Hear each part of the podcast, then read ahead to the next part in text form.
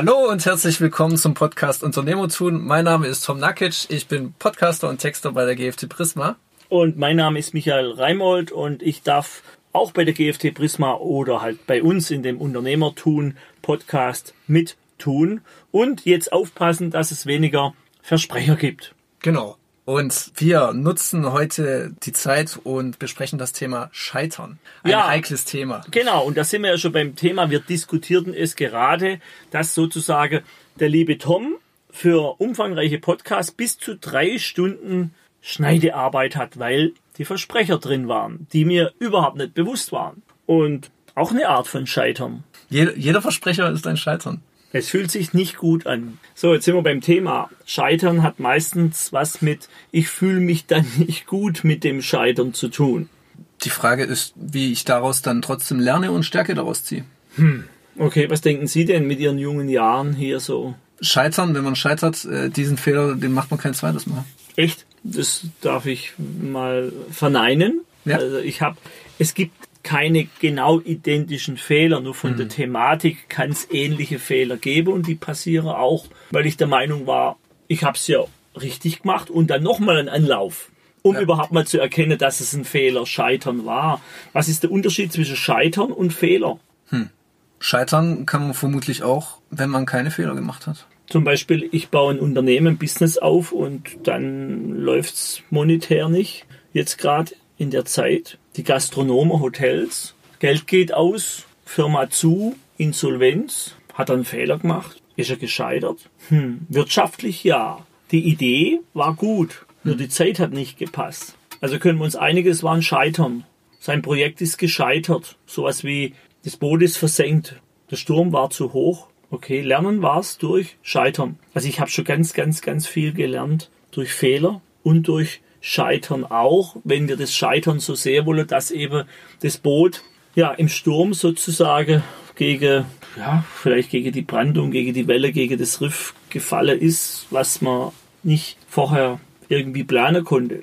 Ich bin schon mal zum Beispiel gefühlt gescheitert mit einer neuen Unternehmung, weil ich mich zu weit rausgezogen habe und habe das sozusagen aus heutiger Sicht zu sehr auf die Schultern der Mitarbeiter und des Geschäftsführers und Mitgesellschafters auf denen ihren Schultern laufen lassen habe und mich bewusst nicht so eingebracht habe, sondern gedacht hatte, die machen das, die können das. Ich habe Vertrauen und Glaube geschenkt und es hat sich für mich dann widerlegt und hat sich dann wie ein Scheitern angefühlt.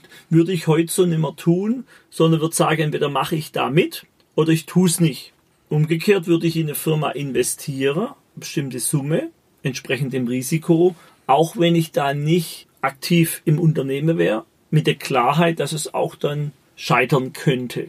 Das ist so mein Learning. Ich würde dann nur nicht das gesamte Unternehmen besitzen wollen, sondern nur ein Teil. Das wäre wie so eine Aktie, dass ich da eine Aktie dran hätte. Und wenn ich es voll oder zu 70 Prozent besitze würde, dann müsste ich mitreden wollen. Also bei der Unternehmensgründung, da geht es ja eigentlich auch darum, den Mut eben auch aufzubringen, eventuell zu scheitern. Weil sonst sollte man das mit der Unternehmensgründung ja sowieso im Vorhinein lassen. Das weiß ja keiner. Mhm. Jetzt in den Phasen, jetzt aktuell wissen wir alle noch nicht, wie es nächstes Jahr ist. Die Erfahrung zeigt bei mir, Krisen erfahre ein Stück weit. Irgendwie kommen wir immer durch die Krise durch, wir als Unternehmer. Äh, federn zu lassen, ja, mhm. irgendwie geht's immer. Und der Glaubenssatz, jetzt schon aktiv sein für morgen oder umso mehr aktiv innovieren für morgen, wo man noch nicht wisse, was konkret dort sein wird. Also jetzt auch zum Beispiel Podcast produziere für bestimmte Themen im Unternehmen in weiser Voraussicht. Wir nutzen jetzt die Zeit und es wird uns helfen. Oder andere Dinge. Mhm. Marketing, Texte, Webseite, Kundeakquise etc. pp. Und da sprechen wir auch schon das nächste Wichtige an, Innovation und Krise, das passt ja auch durchaus zusammen. Die Unternehmen, die innovieren, die kommen ja gestärkt aus einer Krise raus. Ja, ja, nein, ich kann ja auch innovieren in die falsche Richtung. Ich innoviere in einem Produkt. Ich denke da zu den Anfängen von Elektrofahrzeugen war ich beim Unternehmer. Der hat noch ähm, Sponsoren, Anteilseigner oder Mitgesellschafter finden wolle. Und der hatte so ein kleines Elektrofahrzeug in den Anfängen produzieren lassen, ein Prototyp wie so ein Golffahrzeug.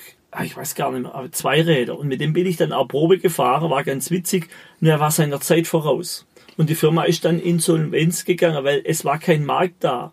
Oder wir haben im Unternehmen hier einen Roller dokumentiert, ein neuartiger Roller mit irgendeinem System, was sich nicht durchgesetzt hat. Die gibt's glaube ich, jetzt auch nicht mehr. Gerade in solchen Anfängen, ne? da Ja. gibt's ja unterschiedliche Ideen. Je- Jetzt sieht man es ja am Corona-Impfstoff. Ne? Die eine entwickeln, ja, jetzt kommt er, die müssen das lagern mit minus 70 Grad. Was für ein Aufwand. Gestern habe ich gehört, jetzt gibt's einen Impfstoff in den USA. Ob es jetzt stimmt, weiß ich nicht. Ja, ja. Das geht von irgendwie bis 10 Grad oder 5 bis oder 0 bis 10 Grad können, kann der gelagert werden. Das ist natürlich eine ganz andere Entwicklung. So, was würde ich jetzt lieber kaufen, wenn ich das verkaufen wird oder einsetzen wird oder wenn ich zuständig wäre? Lieber den, wo ich einfacher handeln kann, weil da haben sie gebracht, diese Kühlschränke gibt's gar nicht so viel bis minus 70. Also Haushaltskühlfriertruhe kannst du nicht verwenden. Da Also- braucht man ja schon fast äh, Stickstoff, um das zu kühlen. Es gab doch auch Video 2000 und VHS oder irgendwie so mal früher, ganz, Oh ja. ganz lang her. Und VHS hat sich, glaube weiterentwickelt und 2000 ist gestorben. Die Ja. Entwicklung. Und es gab ja auch tatsächlich viele Menschen, die sich dieses andere Format, die Videorekorder dazu geholt Ja, haben. die und kannst du dann auch einstampfen, ja. Ja. Also von dem her, ich möchte nicht generell sagen, rein Innovation ist alles. Ich möchte die Behauptung aufstellen, wer innoviert da draußen, beschäftigt euch mit neuen Möglichkeiten, Chancen, mit eurem Produkt, eurer Dienstleistung. Ihr seid mindestens dann schon mal in der Zukunft in irgendeine Art, ja. Und dann gilt's halt den Markt zu fragen. Das wäre ein guter Tipp. Fragt den Markt, fragt die Zielgruppe, was sie brauchen. Hört auf die Zielgruppe, auf den zukünftigen Nutzer von eurer Innovation. Oft wird ja auch im stillen Kämmerchen was entwickelt und dann kommt Hoffnung. Kauft es, braucht es der Markt. Je mehr Erfahrung mit dem Markt, ne? die Produktionsfirma, die Entwickler, die die innovieren, desto eher kommt's vielleicht an. Manchmal braucht's einfach auch Glück dazu. Mir wurde jetzt ein Menti angetragen, der macht ähm, so Brotbackmischungen mit Proteine, Insekten. Start-up-Unternehmen. Also ist schon bekannt, so Insektenburger-Zeugs da, was ja gar keine mehr sind, sondern das Mehl und ich, das sieht man ja gar nicht mehr, dass es so Viecher mal waren, Protein und das macht er auch. Überlegt nur gerade, ob er es nicht wieder aufhören soll. Deshalb braucht er einen Mentor. Wo steht er gerade? So, der ist im Selbstzweifel. Den würde ich jetzt sofort zu der Höhle der Löwen schicken. Würde sagen, hey, jetzt bereiten wir das sauber vor und gucken wir, dass wir da reinkommen. Und dann sieht man ja schon mal bei der Vorbereitung, ob die Innovation was für den Markt ist. Also ich sage mal, nur alleine auf Insektenproteine würde ich mich nicht verlassen. Es gibt einfach viele Menschen wie ich, ich mag das nicht. Allein das Gefühl, ich fress da Fliege, Zeugs da, Insekten. Nee, da habe ich einfach, das ist mir zuwider. So, mir. Für mich keine gute Innovation. Ja, lange Zeit war es ja zukunftsorientiert. Es wurde lange behauptet, dass Insekten irgendwann das normale Fleisch Kann ja sein, weil es ja viel einfacher zum Züchter geht und da haben die mal im Fernsehen, hab ich gesehen, so Schublade, wo die Made da drin rumwachsen und die haben sie dann nur für irgendwie da als, bah. also gut, Innovation. Ich find's gut, wenn Menschen, wenn Unternehmer, wie wir heute auch, wir hatten heute Entwicklungsgespräch, seit langem mal wieder, die ähm, Führungskräfte, wo es genau um dieses Thema gibt, ging, wo können wir wie innovieren? Ich glaube, ich habe gerade einen Versprecher gehabt. Ich würde den drin lassen. Liebe Zuhörer, bitte gebt uns Feedback, ob für euch Versprecher. Und ich verspreche euch, dass die in diesem Podcast drin bleiben. Und wenn ihr die zählt und die gesamte Anzahl an Versprecher uns nennt, kriegt ihr eine Übernachtung von mir in unserem wunderschönen Schwarzwald-Blockhaus unter gesundurlaub-schwarzwald.de zu finden. Das Flößerhaus. Ja, bitte macht das, dann muss ich das nicht machen. So, wie war die Frage? Wie stelle ich jetzt als Unternehmen fest, ob jetzt eine Innovation sinnvoll ist oder nicht? Also ich befrage meine Kunden. Das ist das, ich habe die EKS-Engpass-konzentrierte Strategie nach Professor Mewes, der nicht mehr lebt, studiert, ein Stück weit. Und da geht's eines der wichtigsten Punkte war und ist, frag deine Kunde. Kundenbefragungen. So, und das geht mal ganz einfach, der Telefonhörer in die Hand nehmen und die Zielgruppen abklappern, telefonieren. Oder ein Interview führen, heute mit einem Videocall, mit, und da brauche ich keine 1000 Anrufe, da reiche ja mal 100, ne? Und dann wieder lernen aus den Gesprächen und dann mal antesten. Klar, die Frage ist, wie umfangreich, wirtschaftlich teuer ist diese Innovation? Kann ich sie in Teilschritte umsetzen? Das ist natürlich bekömmlicher, dass ich mal anteaser. Nehmen wir mal die Innovation, die jetzt nicht so innovativ ist. Wir verkaufen Schwarzwaldprodukte. War ein Gespräch bei uns. Also beginnen wir mit dem Schwarzwaldschinken, weil ich gehört habe, der Schwarzwaldschinken wird gerne gekauft. So, jetzt prüfen wir das Ganze und überlegen, wo kaufen wir das ein. Also kaufen wir einfach mal sozusagen die ersten Testkäufe werde gefahren. Ne? Da wird der Schwarzwaldschinken getestet. Wir schauen uns die Produktion an. Wir essen den auch mal. Ist der geräuchert? Ist der gekocht? Wie können wir den äh, haltbar halten, frisch? Ja, und dann bieten wir den einfach mal draußen Kunde an, Interessenten und schauen, wie kommt's an. So. Wie schmeckt er? Davor ist natürlich wichtig, ähm, was für eine Masche haben wir, äh, wie kann man die Lieferkette, ja, das ganze, der gesamte Prozess erstmal abbilden. Und wenn ich das mit dem Schwarzwaldschinken hinbekomme, dann bekomme ich es auch mit dem Bollenhut hin. Warum? Den muss ich nicht kühlen, geht einfacher. Jetzt stellen wir aber uns mal vor, wir werfen eine Innovation auf den Markt und die scheitert aber. Wie lernen wir dann daraus? Was heißt jetzt scheitern? Die Scheitern kommt, ist dann, die kommt einfach nicht an, wird nicht die verkauft. Kunden brauchen das nicht. Genau. Das, so, ja, Kein Mehrwert. okay. Gut, dann ist ja die Frage, wie, wie, wie groß monetär war denn dieses Scheitern? Hat uns das eine Million gekostet oder 100.000 oder nur 10.000? Oder einfach unsere Zeit, die könnte man natürlich auch berechnen und sagen, okay, halbes Jahr haben wir, haben wir investiert, plus ein bisschen Software, viel Eigenleistung, war nichts. Und dann ist ja die Frage, wie weit dürfen wir, müssen wir abrücken von dem Konzept, dass es funktioniert? Oft sind es ja kleine Stellschräubchen. Gerade bei Software ist es extrem. Look and feel. Ne? Ein Klick mehr und schon läuft die Software draußen nicht. Die eine Software geht ganz leicht. Bei der Bank zum Beispiel. Ne? Mehr oder weniger wird's genutzt, ne? so wie das Online-Banking einfach durchläuft. Und äh, von dem her würde ich Scheitern ist ganz klar, wenn es völlig daneben lag. Wir waren absolut der Meinung, das wird was und dann Feedback vom Markt geht gar nicht. Das sehe ich als Scheitern, sonst würde ich korrigieren. So, wenn jetzt die Schwarzwaldprodukte überhaupt nicht laufen würde, dann würde ich sagen, gut, dann könnte man ja auch sagen, wir machen ländliche Produkte oder wir machen rein Bauernhofprodukte oder direkt vom Hof Produkte oder direkt aus der Fischzucht oder ich weiß nicht, nochmal ändern. Und da gibt's ja Analyse heute im, mit Software-Tools im Internet, wie viel Suchanfrage, wie viel Klicks. Es geht ja viel einfacher. Ich kann ja von zu Hause aus schon viel untersuchen und überlegen, zu dem Beispiel zu, zu sprechen. Scheitern, innovieren. Ich halte ich halte es für so wichtig, dass wir uns das auch trauen zu scheitern. Das steht ja immer im Raum, weil zu verharren ist ja das Schlimmste. Im Grund gilt es für Unternehmer dann, wenn die Firma gut läuft. Und da haben gerade Kleinunternehmen, die keine eigene Forschungsabteilung haben, immer wieder das Thema. Wenn es gut läuft, dann sind alle abgelenkt, keine Zeit. Und gerade dann gehört sich ja zu überlegen, wie tun wir das weiter. Da haben große Unternehmen, die, das ganze Jahr die Forschungsabteilung mit x Mann haben, die nichts anderes machen, wie neue Produkte entwickeln. Ne? Und irgendwann kommt das neue Produkt. Wenn dann alles, alle, alles zusammenpasst, das Momentum, dann ähm, geht's auf den Markt und ist ein Renner. Ne?